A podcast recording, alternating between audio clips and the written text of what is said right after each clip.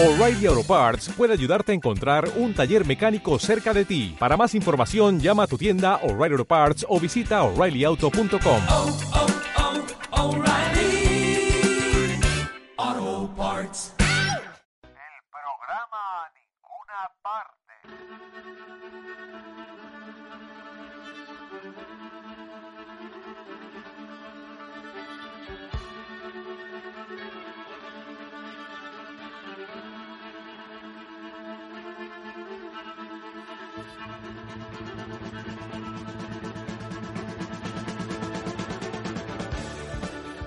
Pues seguro que tenía un ritmo parecido a este en la cabeza Percy Bysshe Shelley cuando escribió su panfleto La necesidad del ateísmo.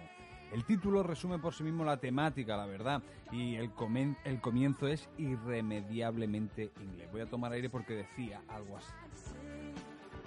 Como el amor a la verdad ha sido el único móvil de este breve tratado, el autor ruega encarecidamente a los lectores que puedan descubrir cualquier deficiencia en su razonamiento o que puedan estar en posesión de pruebas que su mente no pudo alcanzar, las ofrezcan junto con sus objeciones al público de manera tan breve, metódica y clara como él se ha tomado la libertad de hacerlo.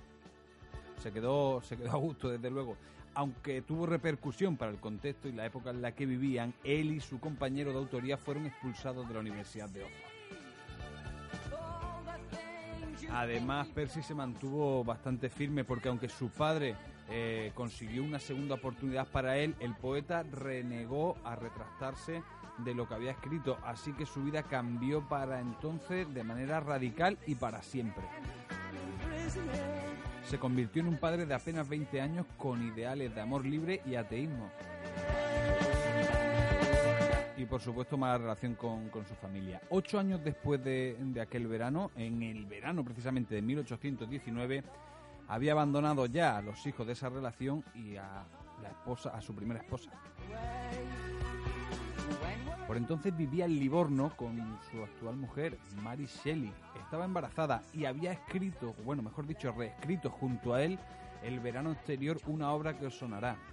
Frankenstein, el Prometeo moderno.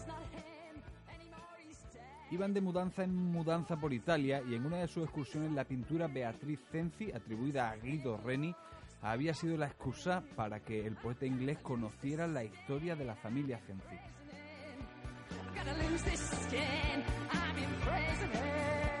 Gran parte de 1819 lo pasó escribiendo el drama teatral Los Cenci en Livorno, que por cierto todavía tenía la consideración de Puerto Franco que Fernando de Medici le había otorgado en los tiempos en los que la propia Beatriz Cenci estaba viva. La historia no solo fue irresistible para los amigos de Shelley como Lord Byron, eh, también otros autores como Stendhal, Alejandro Dumas, Alfred Nobel o Alberto Moravia han tomado inspiración en ella eh, para, bueno, pues para realizar su obra. ¿no?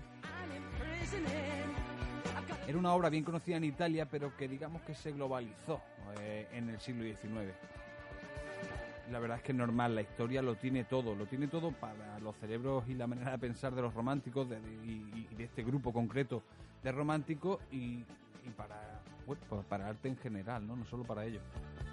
Es un drama en el que solo queda vivo un tierno niño y en el que se matan de manera cruenta a una joven, su madrastra y su hermano, acusados a su vez de matar al indeseable y rico eh, padre de la familia que abusaba de ellos. Ajusticiados fueron, por cierto, y expoliados para que el botín se lo quedase Clemente VIII. Pero para llegar a Beatriz Cenci nece- necesitaríamos algo eh, más... Sí, mira, algo más íntimo, más tranquilo. El programa a ninguna parte. Resulta que todas las noches que van del 10 al 11 de septiembre, cuando el verano se está acabando en Roma, a eso de las cinco y media, de las 6 de la mañana, cuando empieza a intuirse que va a amanecer, sobre el puente de Sant'Angelo aparece la figura joven, pálida, menuda,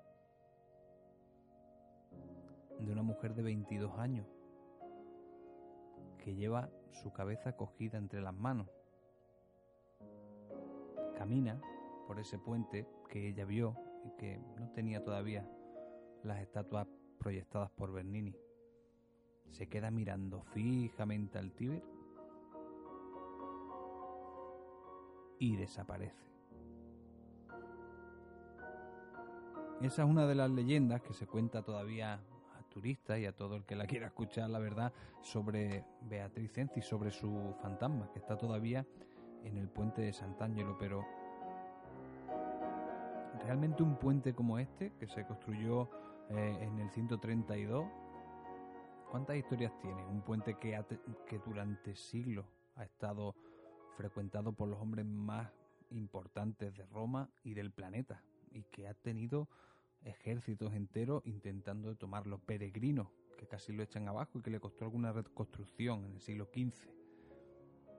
Ha tenido hogueras, ajusticiamientos, manifestaciones incluso de la época. También ha tenido avistamiento de ángeles, que decían que terminaban ya las epidemias, la peste, el cólera. En fin, es un puente con mucha historia que lleva justo hasta el último día en la vida de Beatriz Cenci. Sabemos todo tipo de detalles del proceso que acabó con la vida de Beatriz, de su madrastra y de su hermano mayor.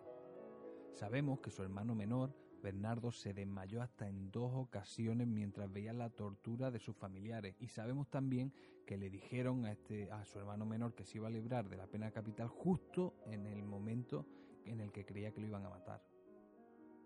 Sabemos también que su hermano mayor fue torturado con un cepo ardiendo y que acabó muerto a golpe. Sabemos que lo descuartizaron delante de la multitud. Sabemos que fue un sobrino del Papa el que pujó por la mayoría de las posesiones de los Cenci y que esto afectaba a las cosas que se habían incluido en el testamento de Beatriz, su madrastra y su hermano. Sabemos que su hermano pequeño acabó eludiendo la cadena perpetua. Dicen que Carballo estaba ante la multitud que vio todo el proceso, que en el testamento de Beatriz había parte para un niño anónimo. También dicen que la aristocracia romana tenía miedo de sí misma, de la cantidad de asesinatos, de la cantidad de herencias que se veían, de los matrimonios fraudulentos.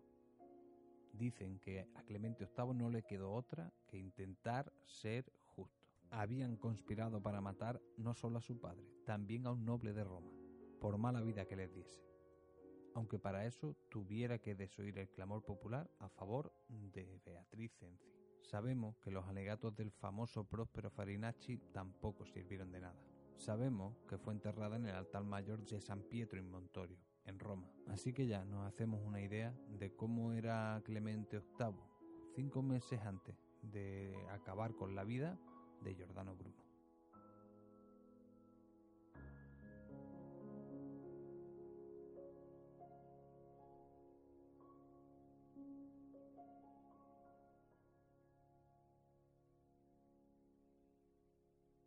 Tic tac, Programa, Tac, programa. tic tac. programa. A ninguna parte. ¿No te encantaría tener 100 dólares extra en tu bolsillo? Haz que un experto bilingüe de TurboTax declare tus impuestos para el 31 de marzo y obtén 100 dólares de vuelta al instante. Porque no importa cuáles hayan sido tus logros del año pasado, TurboTax hace que cuenten. Obtén 100 dólares de vuelta y tus impuestos con 100% de precisión. Solo con Intuit TurboTax. Debes declarar para el 31 de marzo. Crédito solo aplicable al costo de la presentación federal con TurboTax Full Service. Oferta sujeta a cambios o cancelación en cualquier momento.